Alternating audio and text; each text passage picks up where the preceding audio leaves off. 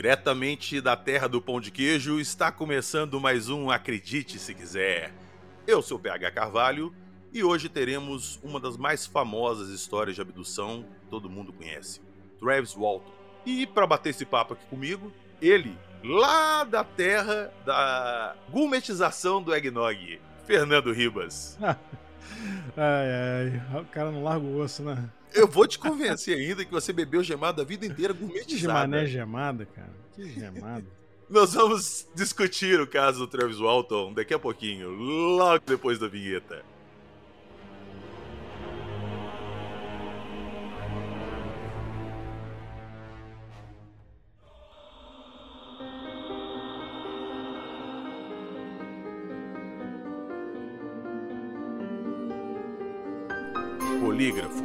Lapso temporal, avistamentos inexplicáveis, Rain Air Fryer, abdução.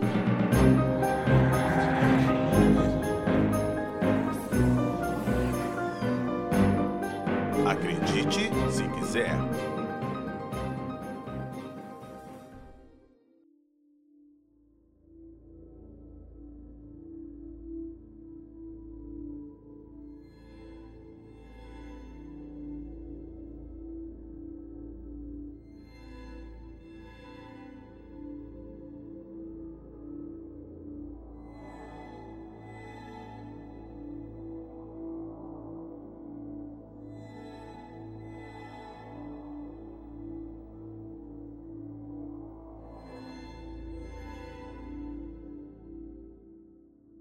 Vocês já ouviram falar da teoria dos seis graus de separação? De acordo com essa teoria, eu sou quase amigo íntimo de ETs e do Sr. Travis Walton. Aí. É, é porque de acordo com a teoria dos seis graus de separação, você chega em qualquer pessoa do mundo por seis outras pessoas. Eu, eu acho real isso aí, eu acho que é verdade. Sim, isso é real, é muito real. E seguindo esse pensamento, vamos lá. Eu conheço o Fernando Ribas, que está aqui comigo, Fernando Ribas conhece o Sr. Travis Walton, que conhece, mesmo que de forma involuntária, os nossos amigos ETs. Aí. Então, tá tudo em família. Você conheceu o Travis quando, Ribas? Cara, foi em 2019. É, tava rolando. Tinha um ano de H18, né? Tinha quase um ano de H18. É, num evento chamado Alien Cosmic Expo que rolou lá em Toronto. E tinham várias pessoas lá do meio da ufologia, né? Tinha a Paula Harris, tinha o, o Travis Walton, né? Tinha o, aquele ex-ministro de defesa do Canadá, o Paul Heller. E também o Richard Dolan, que é um figurinha carimbada aí dos documentários de ufologia, né? Do, do Discovery e tal. Cheguei a conversar com ele também lá. Mas, cara, foi incrível, né? Ter a chance de conversar com ele, né? É, eu vi, quando eu vi o filme a primeira vez, O Fogo no Céu, eu era criança, né, cara? E aí, tipo, foi uma influência, né? Apesar do filme ser bem aterrorizante, né? É, é mais um filme de terror que de ufologia. É, pois é. Mas, cara, ver o cara que passou por aquilo ali, que na, na verdade a história dele real não tem muito a ver com o filme, né? No filme eles deram uma uma maquiada, mudaram um monte de coisa, porque é aquilo, né, cara? Adaptação, né? Então, é, tem, que, tem que dar uma hollywoodizada no filme. É, com certeza. Então, cara, foi incrível, né? Trocar ideia com ele. Ele ficou até meio de saco cheio, que eu enchi o saco dele toda hora lá. no final eu comprei um livro, né, cara? Pelo menos pra compensar a minha encheção de saco também. Ele autografou, tem um livro aqui em casa. É incrível, cara. Bem, bem legal mesmo. E a história dele é muito foda, né? Gente abordou aí que a história dele é bem diferente da do filme mais para frente, quando a gente for falar do filme, a gente vai abordar isso aí. Mas então a gente vai fazer o seguinte: a gente vai dividir esse episódio em três partes. A primeira parte a gente vai falar da visão do, do caso em si, com os amigos dele. Uhum. Depois a gente vai falar do ponto de vista do Travis. E na terceira parte a gente fala do filme e das diferenças. Beleza? Beleza. Então vamos lá.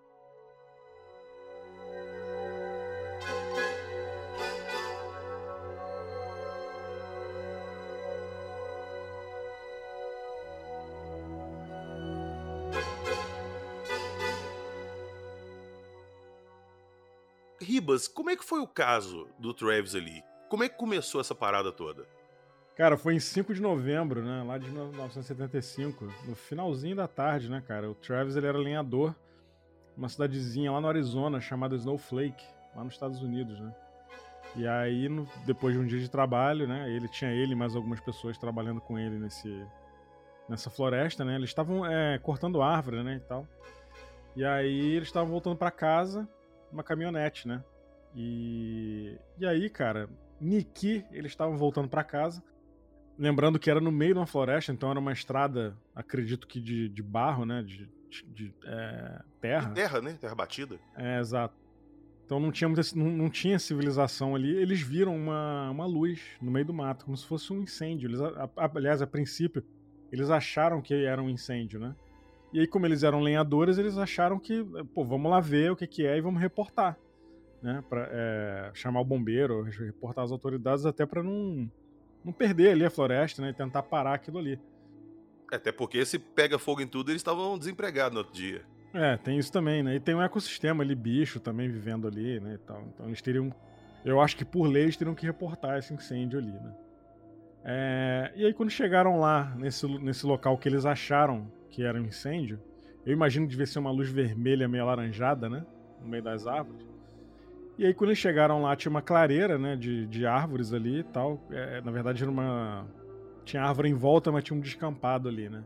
Eles viram um objeto pairando no, no ar, a mais ou menos uns 3 a 5 metros de distância do chão, né? E, cara, ficaram meio assim, tipo, o que, que é isso, né? O que pode ser isso aí? E aí o Travis ficou meio que é, mesmerizado com aquele negócio ali, desceu da caminhonete para ir lá ver. E aí todo mundo gritando: "Não, cara, volta pra caminhonete, volta pra cá, você tá maluco, sai daí". E ele ignorou, cara. Foi lá, ficou olhando pro objeto. De repente, o objeto lançou um raio no peito dele. E ele voou alguns metros aí de distância, né? Caiu desacordado no chão. Caiu desacordado. Pois é, foi tipo uma porrada que ele levou, né? O, uhum. o raio bateu nele, ele voou alguns metros de distância. E desacordado, cara. E nisso, os amigos dele acharam que ele tinha morrido. Falou, pô, o cara morreu, né? Tá com um rombo no meio do peito, né? Pra não falar que era uma nave gigantesca, um trem é. lá que lançou um raio nesse, podia lançar é. nos amigos dele também. É, um negócio agressivo. E aí os caras entraram em pânico, cara, e foram embora, cara. Saíram correndo com a caminhonete e foram embora e largaram ele para lá.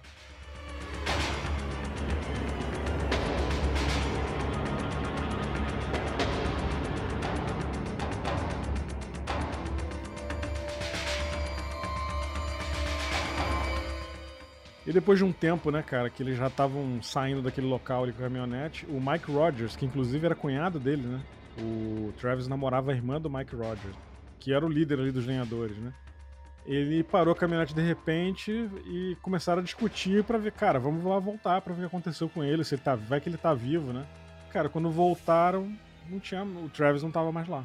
Nem o Travis, nem a luz, nem nada. Nada, não tinha nada. A nave tinha ido embora, o objeto, né? Não tinha corpo, não tinha nada.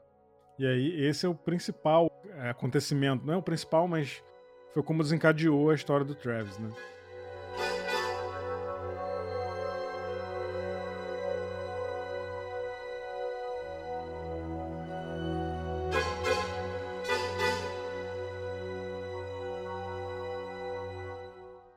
Esse desaparecimento do, do, Travis ali gerou uma, uma questão legal, né, jurídica, né? Porque e aí?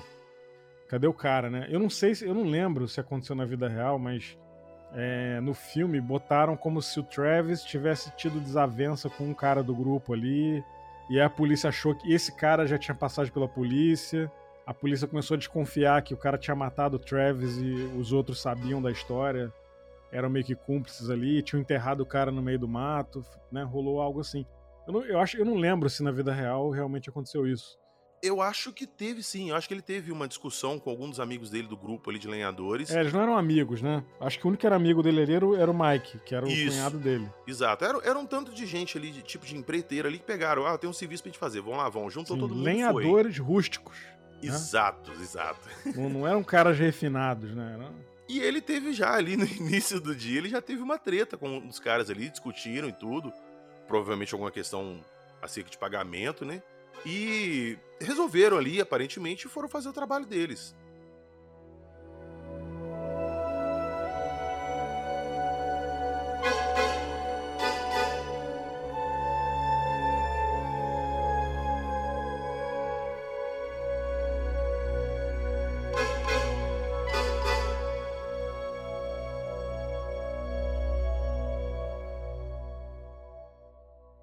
Quando eles voltaram lá, parece que essa discussão tinha sido presenciada por outras pessoas. Eles foram na delegacia de polícia avisar o desaparecimento do Travis. Alguém lembrou, ó, um dos amigos dele ali teve alguma treta com ele. E a primeira hipótese que foi levantada pelo xerife foi justamente essa, que tinham matado o Travis, tinha uma discussão lá no meio do trabalho, lá na floresta. Tinham matado ele, enterrado ele e inventado essa história pra é. passar batido. Pô, tu acha mesmo que o cara vai chegar na polícia e falar: meu amigo desapareceu, tinha uma, um disco voador voando ali, deu um raio nele, a gente voltou lá, ele não tava mais lá. Tu acha que a polícia vai comprar uma parada dessa? Não vai, né, cara? Pois é, mas o mais bizarro é que foi justamente o que aconteceu, né? É, supostamente, né? A gente não tem como provar, mas eu acredito na história dele. Não, não eu tá também. Não. Eu, eu, não acredito em momento nenhum que seja mentira. Uhum. Até porque, continuando a história, eles não acharam o Travis durante uma semana. Não. Eles ficaram procurando, botaram cachorro farejador, equipe de resgate, busca por helicóptero. É, ficaram, foram procurar o corpo do cara, né? É, procuraram em cidades próximas e tudo, e ninguém achava ele. Sim. Inclusive o xerife pegou e botou os amigos dele. Ah, é? Quer dizer então que se seu amigo foi abduzido por um disco vem cá. Sentou todo mundo e pôs todo mundo no teste de polígrafo. É, aqui aí vale lembrar o seguinte também, né? É, o polígrafo nessa época aí, ele era uma, era uma novidade na época. Não, não, era uma, não era uma tecnologia que estava sendo usada já há muito tempo e todo mundo conhecia. Uhum. Né?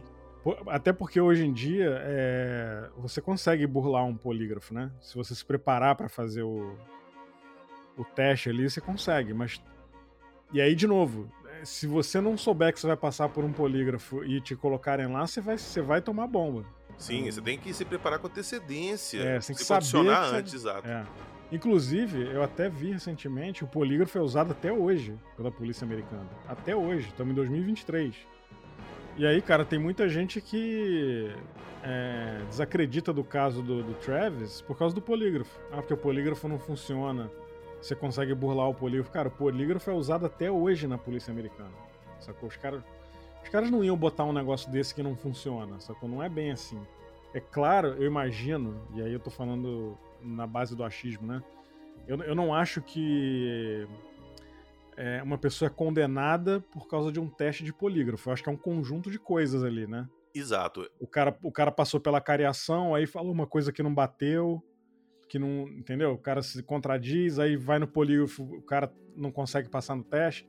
Então eu imagino que o polígrafo não, não seja determinante hoje em dia. Ele não é determinante, mas ele é usado como complemento. Você pega Sim, as várias é. testemunhas e o acusado é. do caso e fazem elas ao depoimento, depois passam pelo polígrafo para ver se alguma delas está tendo alguma discrepância no depoimento. Exato, exato. E outra, outra coisa também, vale lembrar que o polígrafo é uma, é uma, é uma parada científica.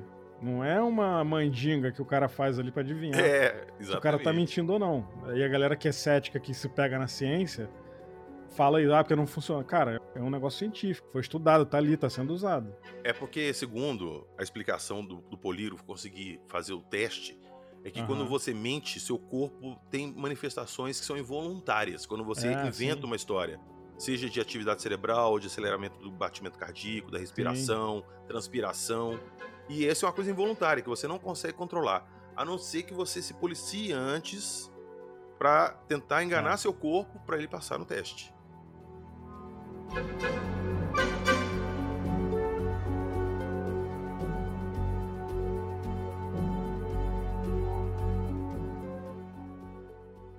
Não, e aí a gente tem que voltar lá para 75. Lá em 75 o polígrafo era, uma, era, uma, era, uma, era o que tinha de mais avançado ali. Não era uma coisa que todo mundo conhecia, não era uma tecnologia que as pessoas sabiam como burlar e não tinha nem internet para pesquisar como é que se burla um polígrafo. Então a gente tem que pensar, a gente julgar esse tipo de coisa com a cabeça de hoje é meio injusto, né? Uhum. Porque as facilidades que a gente tem hoje, cara. Eu sou de uma época que, pô, meu pai era músico. Pro meu pai aprender uma música para tocar, ele tinha que esperar gravar no rádio pra, pra ele ouvir. Entendeu? Tinha que, tinha que tocar no rádio pra ele gravar na fita, pra ele poder ouvir depois. Hoje em dia, cara, você entra no Spotify, tá lá a música lá, você escuta quantas vezes você quiser. Exato, né? exato. Hoje tem muita facilidade, é, cara. Então, muito... não, então não adianta pegar um caso 75 e julgar e, e, eliminar as coisas daquele caso com a cabeça de hoje, que é outra coisa, é outra realidade, é outra história.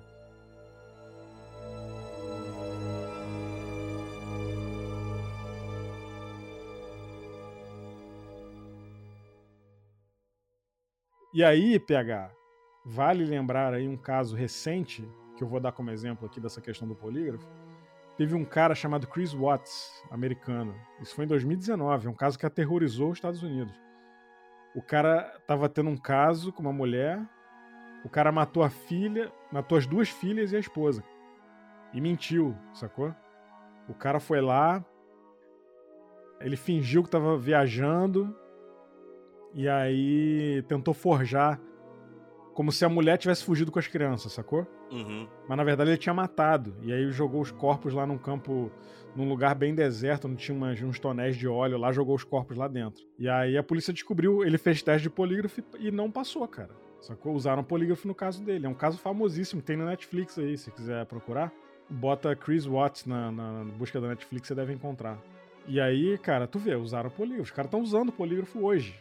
E aí, de novo, como a gente falou, né? O polígrafo não é uma coisa. Eu acredito que não seja determinante, né? Tem uma série de conju um conjunto de coisas ali que vão usar para condenar o cara, né? Agora, no caso do Travis, o que eu acho é interessante é que todos eles, todos os caras que estavam envolvidos no dia ali, passaram no polígrafo. Todos eles, com a mesma história. Exato. Nenhum deles entrou em contradição na história, em nenhum momento nenhum deles falou nada de errado. Foi, todos contaram a mesma história. Pois é. Eu imagino que tenha sido assim: ah, beleza, tá falando que um disco voador atirou um raio no teu amigo? Vamos, vamos nessa linha ali comigo. Aí chega lá, a máquina, a pessoa operando a máquina lá, e aí? Se bobear, os caras nem sabiam o que, que era aquilo ali. Não, deve ter chamado eles na salinha e falado assim: vem cá, senta aqui. Põe a mão em cima da mesa. O que, que é isso? Levanta, vai, vai. Pronto.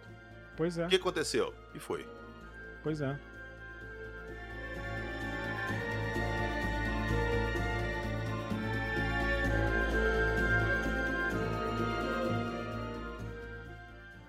Mas aí foi que a história teve uma reviravolta total a, a lá Night Shyamalan. Olha aí, bombástico. Exato, aquele plot twist fantástico. O telefone tocou na casa do Travis e a irmã dele atendeu. E do outro lado da linha era o Travis. Falando umas coisas meio desconexas, pedia para eles buscarem ele, que ele tava num posto de gasolina e ele conseguiu dar mais ou menos que ele viu a placa com a localização ali, ele deu. E a família dele foi lá buscar ele, cara.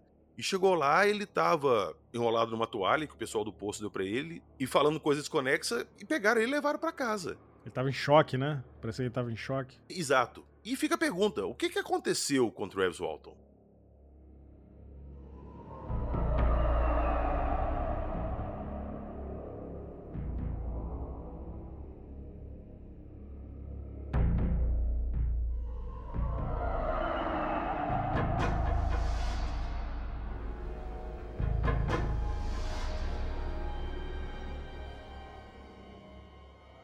Inclusive vale a gente levantar a bola aqui, que até antes da gente gravar a gente tava batendo um papo sobre isso.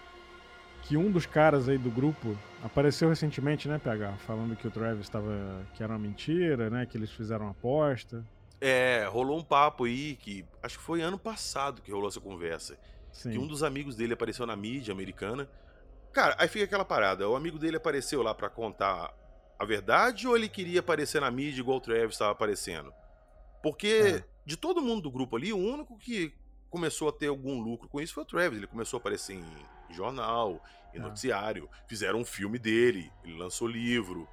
E até hoje, recente, 2019, o Ribas encontrou com ele numa exposição de ufologia, né, Ribas? Sim. É, o, a- a- o fato é que, assim, o Travis Walton, ele é uma celebridade, né, cara? Sim, justamente por causa da suposta abdução dele. É, e tem a questão do filme também, né? A história do cara ficou famoso por conta do filme, né? Uhum. E tudo isso, né? Eu lembro que na época que eu vi o filme, comecei a procurar livro, revista falando sobre. Então, assim, o Travis é um cara que ele realmente ele, ele obtém, ele vive disso, né, cara? É, eu não acho que ele trabalha. dele é, É, disso. ele é um- Não, e hoje ele é um senhor de idade, ele deve estar com 70 e poucos anos, imagina. Uhum.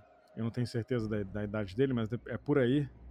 E aí tem uma coisa que eu acho que a gente vale falar aqui, que é o seguinte, cara. Eu não acho. Eu até falei isso no Paranormal FM, no último episódio que a gente gravou, do casal Warren. Eu não acho que isso deve ser uma. Um desmérito pro caso. É, eu não acho que isso deve ser um motivo pra falar, ah, esse cara tá ganhando dinheiro aí, é tudo mentira. Entendeu? Eu não acho que Eu também não. Eu citei isso até no, no episódio dos Goblins de Hopkinsville, que eu coloquei aqui. Aham. Que já que aconteceu com você e na sua propriedade, estão vindo te procurar pra saber sua história, por que, que você não pode receber um dinheiro por isso? É, cara, é o seu tempo, entendeu? O Exato. tempo, o tempo que ele poderia estar trabalhando, fazendo outra coisa, ele tá ali, atendendo essa demanda. Existe uma demanda. Existe um público de ufologia, existe gente que estuda. Tem esses eventos que, pô, cara, eu, eu, tô, eu fui lá, eu troquei ideia com o cara, eu- sabe? É, é o tempo do. Tempo é time is money, né? Vamos falar assim? Exatamente, Exatamente. Então eu acho que a gente tem que parar com essa mania de achar que as pessoas têm que viver de brisa. Porque isso não existe.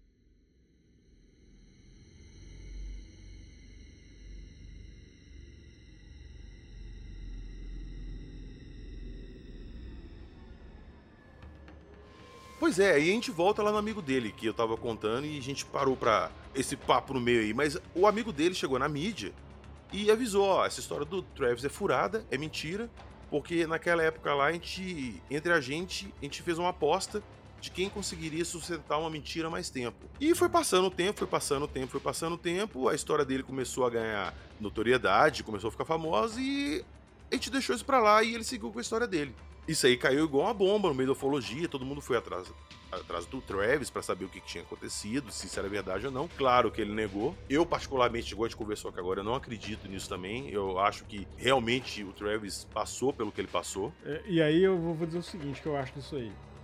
Primeiro que eu- a gente não tem como bater o martelo aqui e dizer que o amigo dele tá mentindo. Ponto. Mas eu acho pouco provável que seja uma mentira. Eu vou dizer por quê. Porque, cara, o que aconteceu com o Travis Walton não é uma brincadeirinha de colégio. Sabe? Tipo o filme do Debbie Lloyd, que o Debbie fin- o, o, o Jim Carrey fingiu que tava na cadeira de roda por 20 anos. Isso existe. E aí do nada ele levantou da cadeira de roda e falou que era zoeira por 20 anos. Isso, não- não, cara, não cola, sacou? E outra coisa, foi um- uma- um caso que envolveu, cara, bu- busca de corpo. A polícia, naquela época, em- lá em 75, mobilizou, cara, cachorro pra procurar corpo, disponibilizou oficial, helicóptero, um monte de coisa. Cara, foi uma semana. Foi uma Os caras não semana de busca. E outra coisa, isso tudo aí, e aí tem uma outra coisa que os americanos levam muito a sério, que é dinheiro de contribuinte. Tudo que a polícia faz é feito com grana de taxpayer, de quem paga imposto. É assim, é, no Brasil também é assim, aqui no Canadá, enfim. Eu não acho que os caras iam inventar uma brincadeira dessa envolvendo esse ti- essa estrutura, sacou? Inclusive, o cara falar um negócio desse hoje em dia, sendo mentira, é uma puta de uma falta de responsabilidade. Exato. Né? Muita. Porque, pô, o cara gastou dinheiro público por causa de uma zoeira. Cara, desculpa, eu acho isso muito pouco provável. Pois é. Eu, eu não tenho como dizer que o cara tá mentindo porque eu não, não sei. Talvez ele esteja falando a verdade. Agora, eu acho pouco provável que seja verdade. O, o que eu penso é que deve, deve ter alguma coisa no sentido de, sei lá, cara, um ciúme, uma vaidade ali, do pô, ver o cara sendo meio que celebridade, e aí, sacou? E os É. caras fizeram parte. Não sei, cara. Foi isso que eu falei. De repente ele chegou na mídia lá porque ele tava vendo o Travis ganhando dinheiro com isso, fazendo palestra e tudo, ganhando a puta grana. E ele que tava envolvido na história também não ganhou nada. Eu acho pouco provável que o que esse cara tá falando seja verdade. E, e se for verdade, é, de novo, ele tinha que ser preso. Todo mundo. Todo mundo, porque, cara, os caras envolveram a polícia num negócio, num negócio sério. Enquanto a polícia poderia estar investigando uma coisa, um crime real, por exemplo, sabe? A polícia se mobilizou durante uma semana por causa de uma piada. E aí o Pois cara, é. sabe? Não, não- E outra, cara, como é que o cara vai fazer uma piada com uma coisa que tá perigando todo mundo ali e ir pra cadeia? Uhum. Aqui no Brasil o bicho já pega se alguém dá um testemunho de um falso crime, alguma coisa assim, não, faz uma queixa, né? Então, no, no Brasil, se rola uma parada dessa, o- já vai todo mundo preso sem nem provar que foi culpado ou não. Eles é que vão ter que provar que. Eles que vão ter que mostrar o corpo, o cara vivo pra polícia. É, No Brasil é assim que funciona. Pois é. Mas aí, vamos falar o que, que realmente aconteceu com o Travis.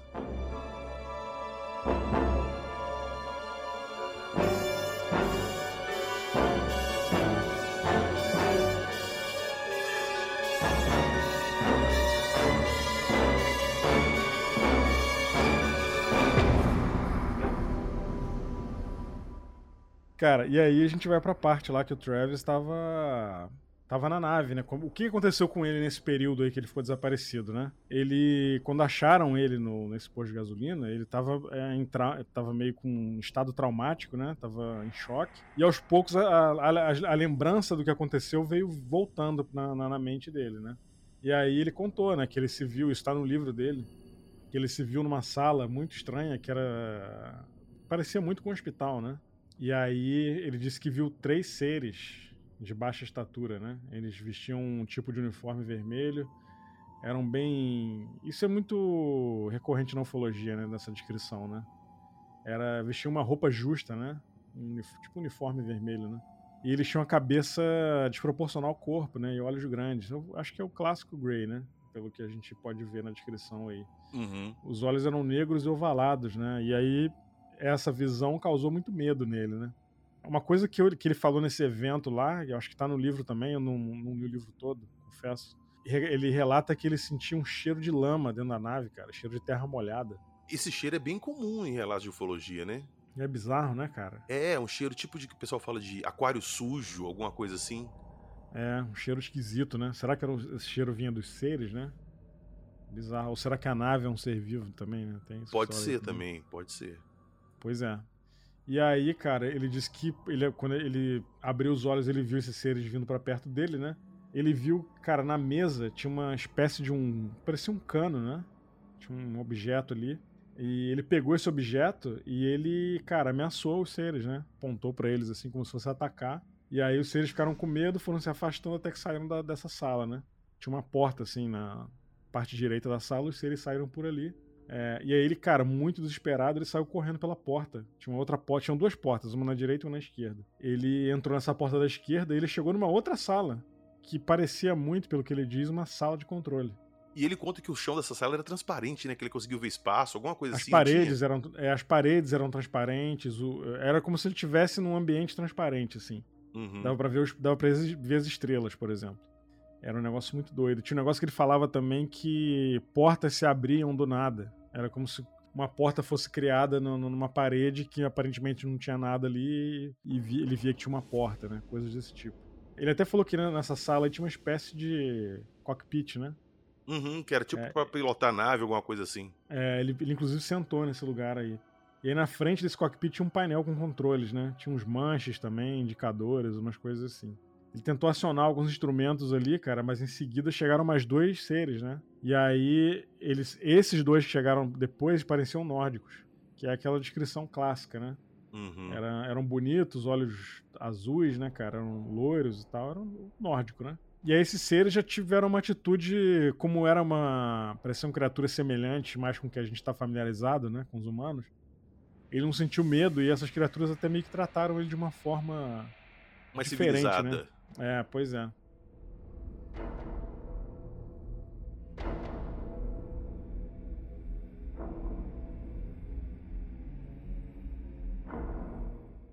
E aí, cara, ele per... logo depois ele perdeu o sentido de novo, né? Ele, ele apagou. E aí, quando ele acordou novamente, ele percebeu que ele estava numa estrada.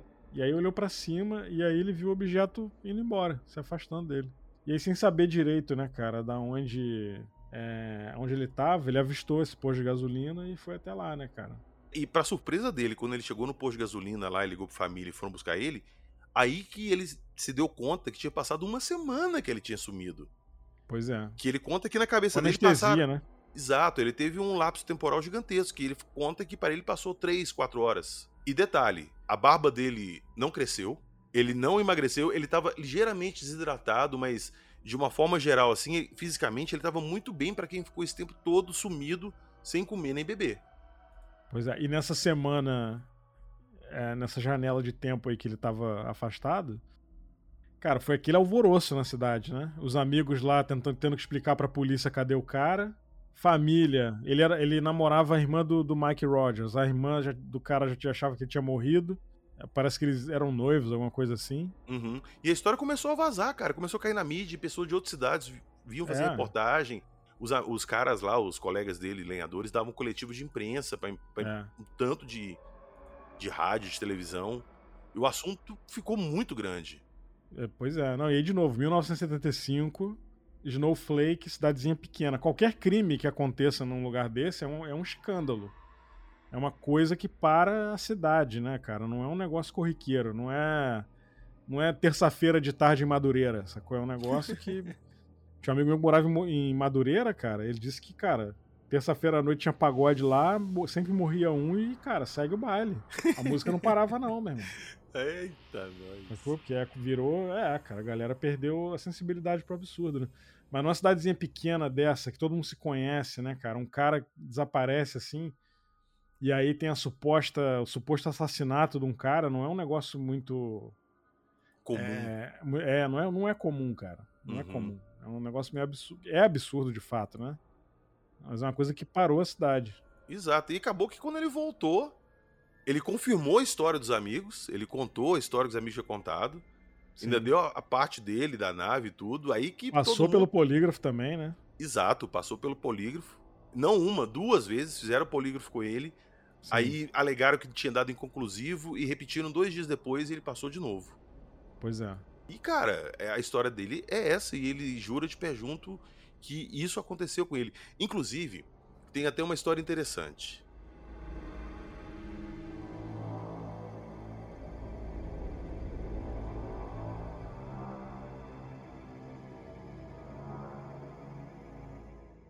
Alguns anos atrás, ele foi convidado para participar daquele programa de.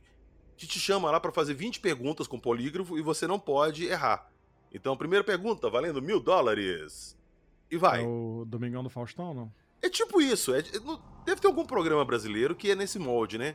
Chama a pessoa lá pra fazer perguntas pra ela e tem um polígrafo ligado nela e ela não pode mentir. Fica um técnico lá no canto falando assim: sim, ele disse a verdade.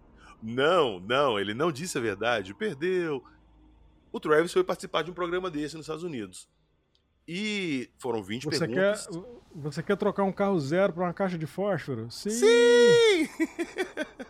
Só quem é da nossa época vai pegar essa referência, hein? Mas aí ele foi participar desse programa, com as 20 perguntas. Ele respondeu todas corretamente. Na pergunta de um milhão de dólares, que era a vigésima pergunta, o entrevistador lá do programa perguntou pra ele se ele tinha sido abduzido realmente por alienígenas. E adivinhem, ele não ganhou um milhão de dólares, porque o polígrafo acusou que ele estava mentindo. Ah, esse polígrafo aí tava em favor da. Não, mas isso se explica. Inclusive, um especialista depois em, poligra... em é poligrafia, quem, quem- o técnico disso aí, um polígrafo, não, polígrafo é o aparelho, um entendido de polígrafo, um especialista em polígrafo, pronto, pegou e foi dar uma entrevista e falou que ele pode ter errado porque o corpo dele, quando ele viu que ele ia ganhar um milhão de dólares, o corpo dele se alterou, ele ficou nervoso com o fato dele estar ali para ganhar um milhão de dólares, não porque ele estava mentindo. E isso Pô. induziu o polígrafo a falar que ele estava mentindo. É justo. Exato. justo. Imagina, você vai ganhar um milhão de dólares. Pô, um milhãozinho caindo na tua conta? E, Pô. inclusive, ele deu uma entrevista depois e falou assim: Poxa, eu já fiz vários polígrafos na minha vida, em vários programas, mas nunca tinham me dado um milhão de dólares pra passar pro polígrafo. É, pois é. Deve ter ficado. Meu irmão, já devia estar com a cabeça em Acapulco já. Oi? Passar o resto da vida tomando um dry martini. Sim, sim. Ele falou assim: "C- caguei pros aliens agora, cansei de disposição, eu vou viver minha vida aposentado. Pois é, Como que o cara não fica nervoso? Como que não fica? pois é. Mas é, mas assim, pô, o cara passou várias vezes, né, cara? Aí o cara não reprova numa vez. Ah, não, o cara é mentiroso. Pô, não é assim, né, cara? Eu vou deixar pra vocês na descrição do episódio o link desse vídeo. Se eu não me engano, esse vídeo tá no canal do Edson Boaventura, o Enigmas e Mistérios. Mas eu vou confirmar e vou deixar direitinho o link pra vocês assistirem, que vale muito a pena. O entrevistador faz muita pergunta interessante pra ele. Vale a pena assistir, pra quem gostou do caso, é interessante.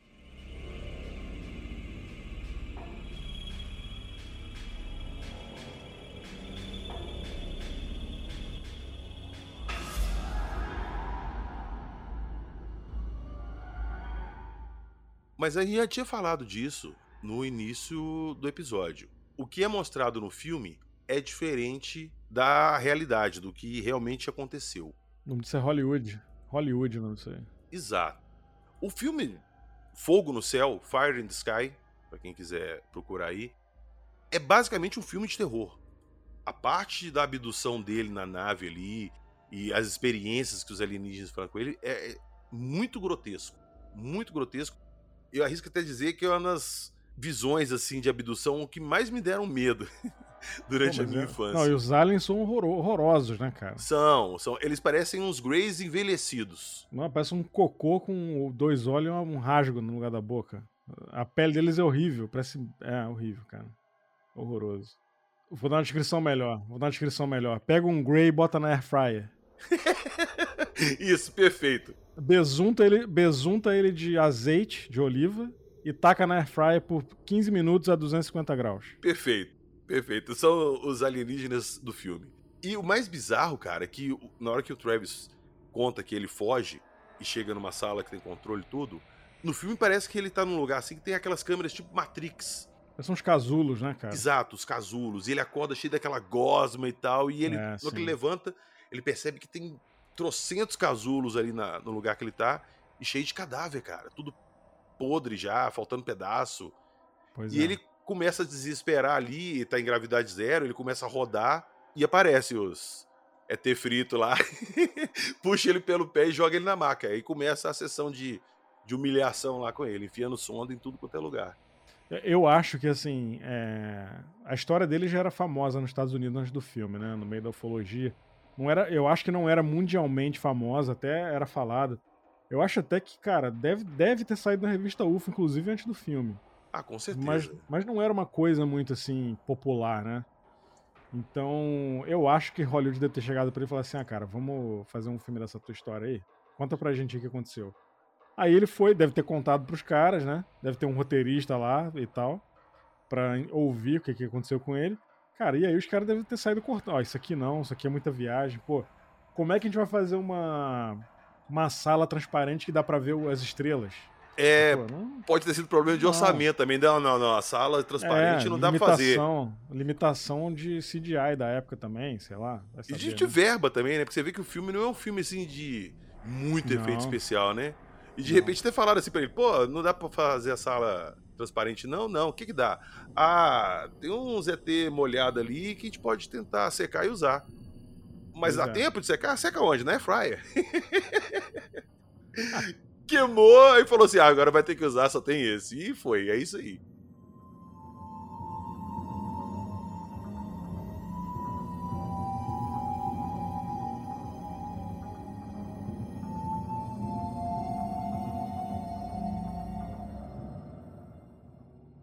Não, inclusive o ator que fez o, o Travis é- era galanzinho anos 80, cara. Era um cara chamado D.B. Sweeney.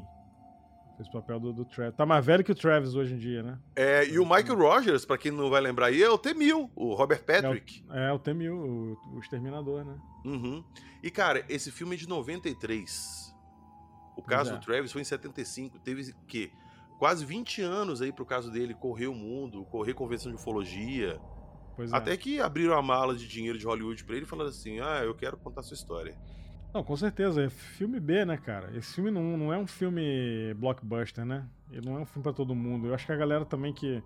É, é aquilo que a gente falou, né? Que você comentou. Ah, é um filme de terror. E esse filme nunca foi um estouro de bilheteria nem nada. Ele ficou mais conhecido depois no boca a boca. Entre a galera ali curiosa de ufologia, que gostava do assunto. Ah, então, já assistiu o filme Fogo no Céu, Fire in the Sky? E o filme ficou famoso entre a galera ali de ufologia e pelo boca a boca. Mas na época que ele foi lançado, não foi nada demais. Nada demais, nada demais. Inclusive, quando eu assisti esse filme, foi em VHS. Eu aluguei na locadora esse filme aí. Eu ver. assisti esse filme no cinema em casa. Ô, E o, e o- e o cagaço depois. porra. Né? Cara, cinema em casa começava depois, sei lá, do Jô Soares 11 e meia. Quem vai lembrar disso aí? Pois E é. era tarde pra caramba, velho. Então você já tava vendo esse filme de noite, com sua família toda provavelmente dormindo. Como é que você dorme depois de assistir uma porra É, dessa? cara. Caralho. Com aquela abdução, os caras tá com. Botam uma gosma na boca dele, aí depois tá com um pano em cima. Uhum. Aí eles colocam um negócio, um, um metal no olho. Eu até fiz uma operação nos olhos, com a É. laser. Pra manter o olho eles- aberto. É, e foi essa parada que botaram nele. Quando eu operei, eu lembrei desse negócio aí. Cara, e depois desce uma coisa bizarra assim de cima, parecendo um plástico. E que quando gruda no corpo dele e a bancada, parece que tem um vácuo ali que molda É, o corpo cara. dele exato, prendendo ele. Cara, É bem assustador. e ele não consegue assustador. gritar, não consegue mexer. Inclusive, ó, fica um, um dado aí. O diretor do filme, ele é, ele dirigiu The Expanse, que é aquela série da Amazon, que é, inter- que é bem interessante até. Hum. É o mesmo Tá. diretor do Fire in the Sky, o Rob Lieberman. E o que, que tem diferente na história dele que não foi pro filme, além desse, dessa cabine transparente e tudo? Então, cara, no filme, a, a parte da abdução que aconteceu nesse período. Porque eu acho que deve ter muita coisa, inclusive, que aconteceu com ele, que ele não lembra. Cara, ele ficou uma semana lá. Como ficou é que ia ser só isso? Lá. É, ele não, ele não lembra de tudo. Mas no filme, essa parte é bem curta, né, cara? Uhum. Muito curta essa parte da abdução. É basicamente essa cena da, da, da, dos caras ah, fazendo um experimento com ele lá bizarro. Ele vendo aqueles corpos lá e acabou. Não tem uhum. muito além disso, né? Cria todo um clima ali para chegar nessas cenas e tudo. E essas cenas acho que é no meio do filme. Pois é. E depois é só o desenrolar ali da história na cidade. Pois é. E o caso dele, tem, é, na verdade, o filme ele fica mais baseado porque tem essa a, a, parte inicial que é igual ao que aconteceu com ele, que ele fala, né? Uhum. Da, dele lá trabalhando na floresta e tal. E aí é, ele fala que beleza. no filme o que contaram até a parte que a nave acerta ele é exatamente o que aconteceu. Sim. E aí, cara, no filme eles focaram mais depois na parte jurídica, né? Uhum. Acho até que para ficar interessante também, cara. Eu acho que muita coisa da história dele assim não dá para meter num filme não, cara. Sabe? É, não dá porque vamos começar aqui da história real dele. Ele falou que a nave uma certa hora parou numa base terrestre e ele viu os, os alienígenas que tinham abduzido ele conversando com oficiais é, da sim. Terra. Não, ele conta que viu mais naves. Ele teve uma parte que ele conta que ele fala que ele os nórdicos lá mostraram um hangar para ele cheio de nave pousar, como se fosse uma nave mãe, sacou? Uhum. É, então, assim, parece que ele foi para levado nessa nave menor para um outro lugar que ele não faz ideia onde é, cara. Cara, imagina a grana para se fazer. Eu duvido que esse cara tinha dinheiro para fazer esse filme com todo, todo sabe? Não, não rola. Por questões orçamentárias, não podemos contar sua história inteira. É, cara. Pô, é Star Wars, né, cara? É tipo, coisa ali que ele, que ele contou que realmente não tem como, né, cara? Cara, mas vou te falar que como. o filme, pra época que ele foi feito, ele envelheceu muito bem. É. Mas eu acho que o filme foca no que interessa. É. Que é, beleza, o cara foi levado, os, os amigos lá, os caras, é, os colegas de trabalho viram, aí depois ele aparece, gerou um problema jurídico na cidade, envolvendo polícia e busca e tal. E, e cara, o que, na, na real, o que interessa do caso dele é claro que a parte que ele conta da abdução é interessante. É, pra caramba. Mas pra um filme, cara, eu acho que os caras resumiram bem ali. Uhum. Né? E eu acho legal ele falar, não, o filme é isso aqui, é uma coisa, a minha história é outra. É isso aqui. E é legal a pegada que eles deram pro filme ali, meio de investigação, meio policial ali, da segunda metade até o final. Sim. O, o, filme não é arrastado, ele não tem barriga, o filme ele é bem chuto na história dele e no desenrolar depois que ele volta. Então acho que o filme é bem legal. Quem não conhece a história dele, assiste o filme.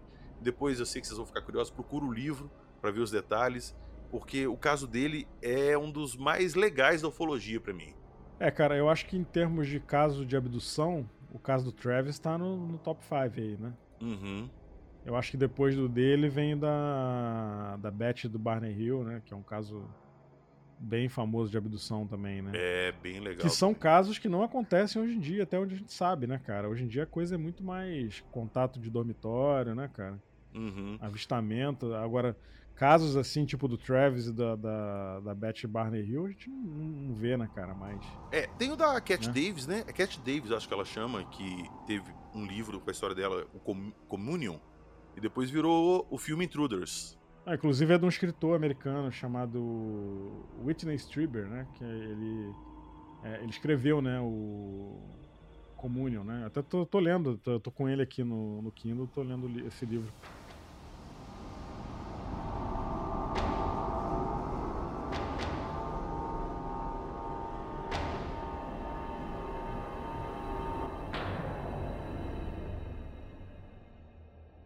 Então, pega até uma série recente que saiu aí no Discovery Plus, para quem tem aí no Brasil.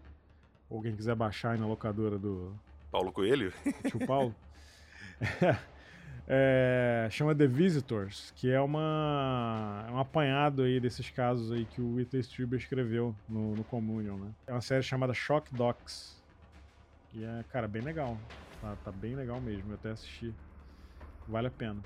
Cara, o filme Intruders, ele é tipo na pegada do Fogo no Céu. É um, é um filme que dá muito cagaço. E ele é da mesma época, se eu não me engano, se ele não for de 90. De cabeça agora, se ele não for de 93, ele é de 94. Ele saiu quase junto ali com o Fogo no Céu. E é. durante muito tempo foi os dois principais filmes assim de referência na ufologia. Não, e tem o seguinte, né, cara? Tipo, o Fogo no Céu É um, é um filme aterrorizante. E aí tem aquela, aquela frase, baseado em fatos reais. E aí? Isso- Cara, isso Aí aí, fala, que Caraca, será que isso aconteceu vida." mesmo? Pois Pô, é. Nunca mais eu saio de casa à noite, né? Tipo, acampar? Pô, nunca mais vou acampar. Cara, a gente tá falando de uma época, 93, que o filme saiu. Como é que você vai pesquisar se é real ou não? Aonde? É, pois é. Não tem, não aí- tem é, internet Aí era hoje. livro, né? Era livro, tinha que caçar livro pra. Sim, mas até você achar isso, até você pesquisar se era real ou não, o trauma já tinha encarnado na alma, filho. É, eu, eu lembro que na época eu, eu procurei, cara, em, em livraria, sobre esse caso aí, né? Eu, eu frequentava muito uma banca que tinha perto da casa da minha avó, lá em Petrópolis. E aí o, o, o dono da banca era meio nerdão também, ele se amarrava em ufologia ele já separava umas paradas lá pra mim.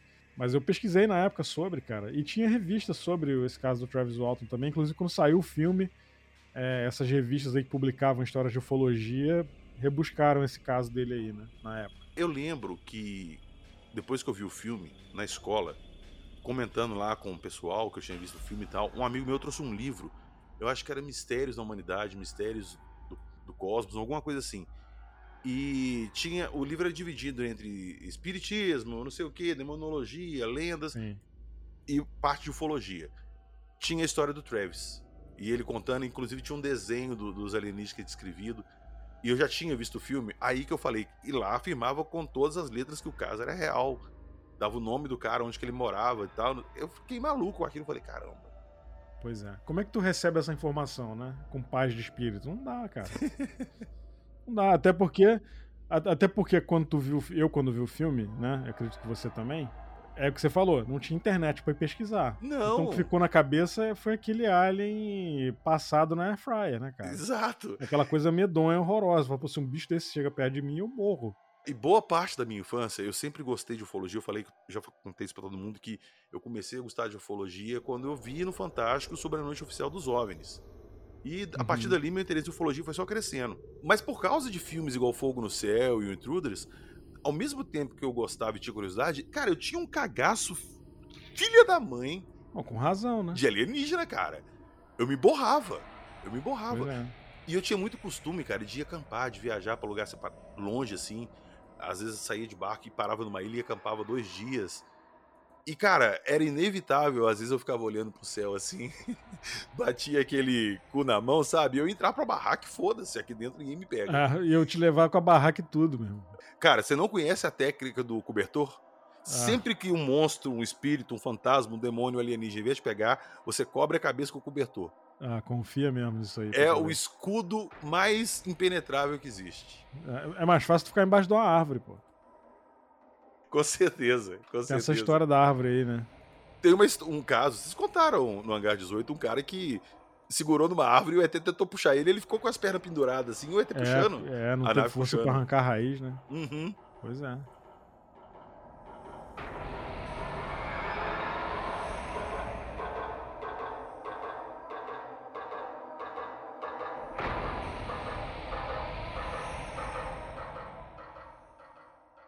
E na época também tinha aquela questão lá do.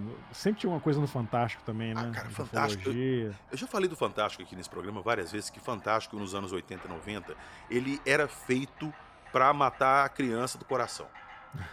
ele era. Apareceu a autópsia do ET nessa época também, logo depois veio Varginha.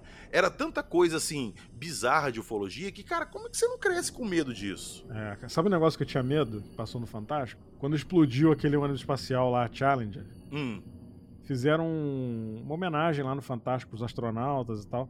E aí apareceu lá a explosão e botaram a foto dos astronautas, uma- tipo uma marca d'água, como se fossem uns espíritos, assim. Eu fiquei com cagaço dos espíritos do astronauta aparecer pra mim.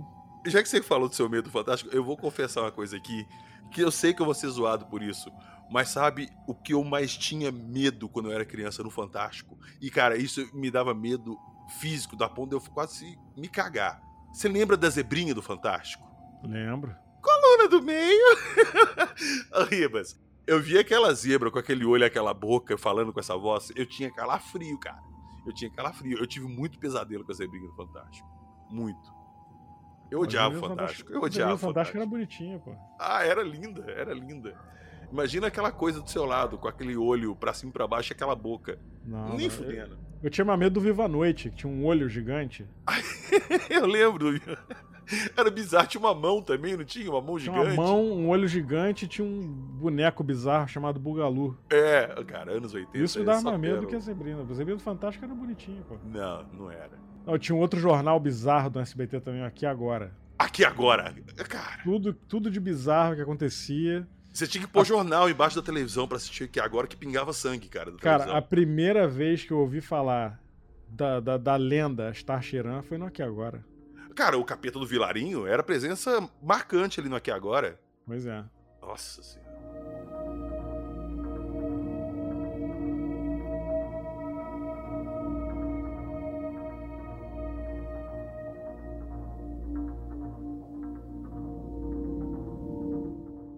Então, tem um caso aí, é, não é um caso, tem uma evidência no caso dele que ele mostrou. Parece que ele fez até um upgrade no, no, no livro, né? No Eu não vi dele. isso, não. É, e ele até falou disso no evento também. Que nesse local onde supostamente a nave levou ele, tem uma anomalia no tronco das árvores ali que pode ser causada por radiação. Ele contou, ele falou sobre isso. I, imagina que você tem uma árvore muito velha, que tem lá 100 anos, vamos, vamos dizer assim. E essa, essa árvore, se você cortá-la no meio e ficar aquela, aquele topo do, do, do, tronco, você vê uns anéis ali. Os anéis de crescimento da árvore. Cada ano são que os ela anéis cresce... de crescimento, ex exato, são os anéis de crescimento da, da árvore. E aí ele falou que você consegue dizer a idade da árvore contando esses anéis ali. Uhum. Então, no ano ali que ele alegou que aconteceu, ainda tem árvore lá daquela época o, o espaçamento desses anéis é maior. E aí parece que essa anomalia pode ser causada por algum tipo de radiação. Inclusive tem um documentário no Discovery Plus é, de um cara chamado Ben Hansen, que ele até participava de um programa que eu gostava muito, que era aquele Fact or Faked, que era do Sci-Fi Channel. Ah, esse programa era muito legal. Eles tentavam recriar alguns vídeos famosos de ufologia e tal com efeito especial. É, tinha uma mulher que era especialista em fotografia, aí tinha um cara de efeito especial, era, era maneiríssimo, cara. E eles pegavam um vídeo famoso de algo bizarro e tentavam reproduzir e desbancar aquilo ali. Uhum. E vários eles não conseguiram, cara. É, Exato. tem isso. Tem vários vídeos que eles não conseguiram recriar. E aí é o seguinte, esse tem um programa chamado uh, UFO Witness. Eu não sei como é que é o nome aí no Brasil, mas o nome do apresentador é Ben Hansen. Quem tiver o Discovery Plus, procura pelo nome dele aí que você deve achar. O Travis Walton fala dessa questão das árvores nesse documentário aí. E é interessante. Muito. Ele falou sobre isso no, no, nesse evento. Ele falou, conversando com ele, eu e os Ocas conversamos com ele, ele, ele falou. Na época a gente não entendeu muito bem assim o que ele estava tentando dizer, mas era essa questão do, do, do, desses anéis, quando você corta o tronco, você consegue é, descobrir, estimar a idade da árvore ali, né? Uhum. E aí, na época que supostamente aconteceu, o, esses anéis ficaram deformados ali, mais espaçados e tal. É uma evidência assim. física, né, da parada. É, sim. Mas aí nesse documentário parece que eles não dão muita atenção para essa prova, não, cara. Então realmente eu não, não sei. Parece que a edição no, do livro que eu tenho comigo aqui fala sobre isso aí, acho que tem até foto disso aí.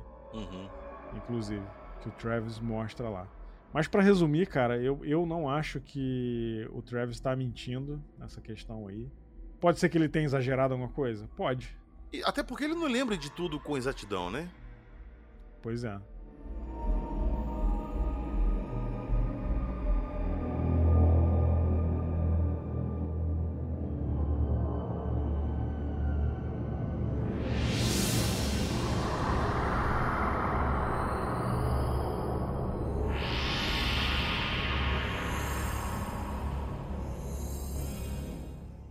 Então, assim, cara, na, na, minha visão, PH, eu acho que qualquer testemunha de qualquer fenômeno que seja, é difícil a gente é, desbancar. Você pode, você pode falar assim, ah, cara, eu acho que esse cara tá mentindo.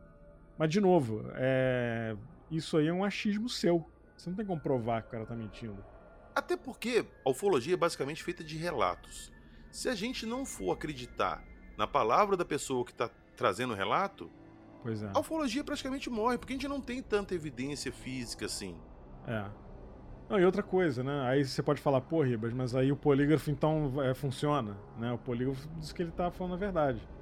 E aí, se, se ele fosse reprovado no polígrafo, aí não é uma prova? Eu acho que, assim, cara, de novo, eu não acho que o polígrafo é uma, é uma prova definitiva de nada. Eu acho que é uma, um aparato ali que eles usam.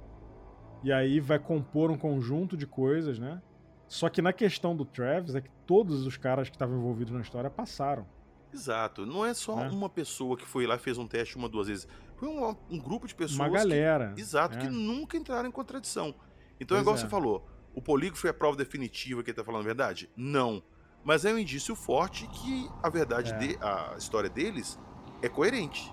Pois é. E aí eu vou, eu vou voltar nessa questão de testemunha de avistamento. Né? Eu acho complicado. Eu acho que você pode falar, pô, eu não acredito no que esse cara tá falando. Pra mim ele é um ator, pra mim ele tá mentindo. Ok, não tem problema nenhum você achar isso. Mas o problema é quando a gente vê, assim, é quando a pessoa bate o martelo e fala, esse cara aí é tá mentiroso. Né? Não tem como provar, cara. Não tem como provar nem que sim, nem que não, né? Exato. E aí eu vou citar um exemplo aqui, né? Não vou botar nome, mas, por exemplo, tem um documentário recente que saiu aí, de Varginha, do James Fox, né? É, até vi recentemente, nosso amigo Marcão tá lá e tal. Tem uma testemunha do caso Varginha que eu já vi umas pessoas dizendo que o cara tá mentindo. A gente pode falar o nome dele porque ele tá no documentário e o nome dele tá lá no documentário todo mundo vê. É o É, Carlos de pode falar. Souza. Isso. Inclusive, eu questionei o Marcão quando eu assisti o documentário e tudo. Eu conversei com o Marcão. Falei, ô Marcão, é, eu achei muito exagerado a, a a reação É do ia falar. Carlos ali. Ele parece que tá atuando, vem correndo, fazendo aquela cena, ajoelha e aqui e chora. É. Eu tive, eu tive essa mesma percepção. E aí eu vou te falar o meu pensamento sobre isso, tá? Tá, mas o que, que o Marcão falou? Falou assim: o PH, ele é assim.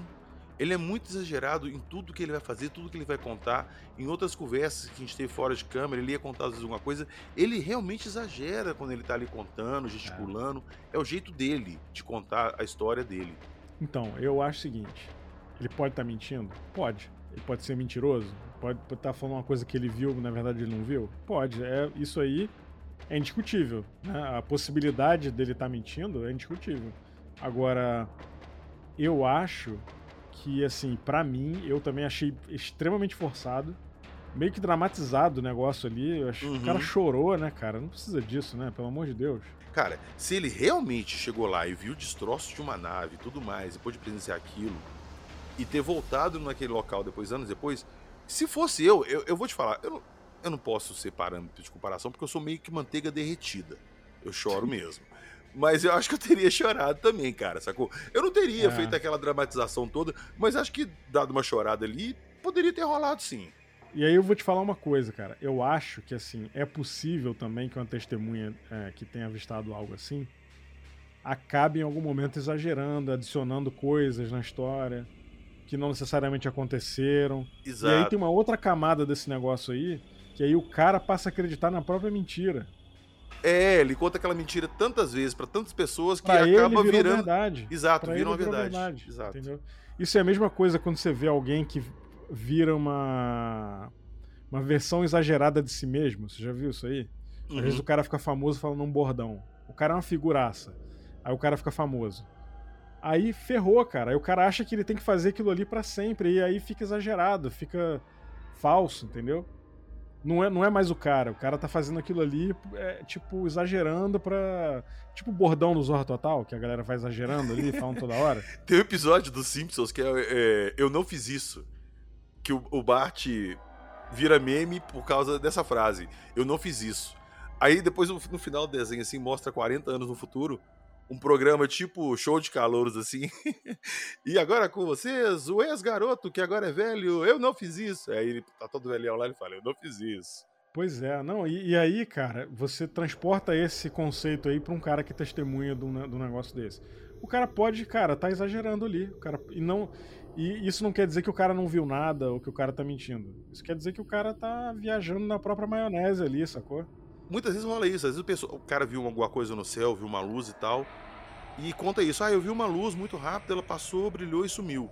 Aí chega alguém É. pra contar a história e fala assim: Mas você não viu nenhuma outra luz atrás, não? Não vi, agora que você falou, eu lembrei sim, eu vi uma outra luz do lado. E aí começa a história É. se transformando. Eu acho muito fácil a pessoa que é, tem uma experiência dessa começar a exagerar, adicionar coisa, entendeu? Sim. Eu acho muito. Ainda mais depois de. eh, Tipo, às vezes o cara viu um negócio que, tipo, no, no céu, né? Vamos supor. E aí depois virou essa história de ET de Varginha, aí o cara já começa sacou? O cara começa a querer inventar coisa em cima e. Enfim, cara, eu, eu acho, na minha, na, minha, na minha opinião, assim, esse drama dele me incomodou bastante, assim. Não foi só você, muita gente ficou incomodada. E aí eu volto a dizer, eu não, eu não posso chegar para você aqui categoricamente e falar esse cara é um mentiroso. Porque eu não sei, cara.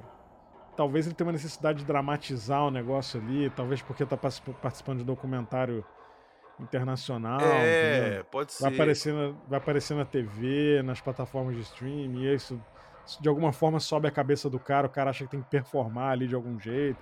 Vai saber, né, cara? Exato. Agora, o fato é que se realmente o caso Varginha aconteceu, alguma coisa caiu lá. Aonde que caiu? O meu problema com o relato do Carlos é que ele fala que a nave caiu uma semana antes do avistamento das meninas terem visto as criaturas. Pois é. Bem para mim, na minha cabeça, pô, quer dizer, então que a nave caiu ali, as criaturas ficaram uma semana zanzando na região ali, até ir para meio da cidade, que para mim também pois não é. faz o menor sentido. Por que, que elas não ficaram na mata esperando, sei lá, um resgate? Porque depois a gente ficou sabendo de relatos de pessoas humanitas lá que viram luzes sobre o hospital, tá, enfim. Não vou entrar é. em detalhes do caso Varginha. Não é, o episódio é sobre o caso Varginha, mas assim, voltando no, no, na história do. E aí, só para deixar claro, eu não tô dizendo que eu acredito nesse cara lá de Varginha. Uhum. Não é uhum. isso. Eu tô dizendo que eu não comprei muito a história dele. A, o exagero de drama, de drama que ele colocou me incomodou. É, eu acho que se ele tivesse contado a história a mesma história, mas de uma forma é. mais serena, é. teria passado mais credibilidade.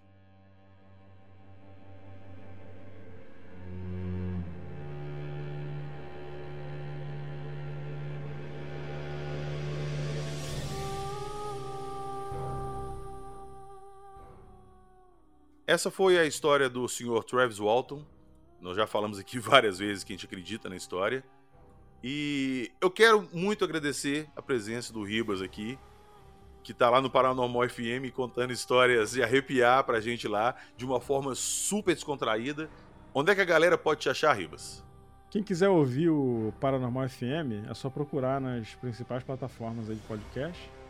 É Spotify, é Google Podcast, Apple, né? tá em quase todas aí, eu diria. Só buscar por Paranormal FM nessas plataformas. A gente está no YouTube também, a gente tem um canal no YouTube, a gente sobe os episódios lá, os áudios, né? E é isso, cara. E segue no Instagram também, arroba, arroba Paranormal FM, no Instagram, no Facebook, nas redes sociais. É só procurar aí que você consegue encontrar. É isso aí. Valeu. E para quem tá escutando a gente aqui até o final, dá uma classificada na gente lá no Spotify e nas outras plataformas de streaming, beleza? E a história do Travis Walton foi essa. Acredite, se quiser.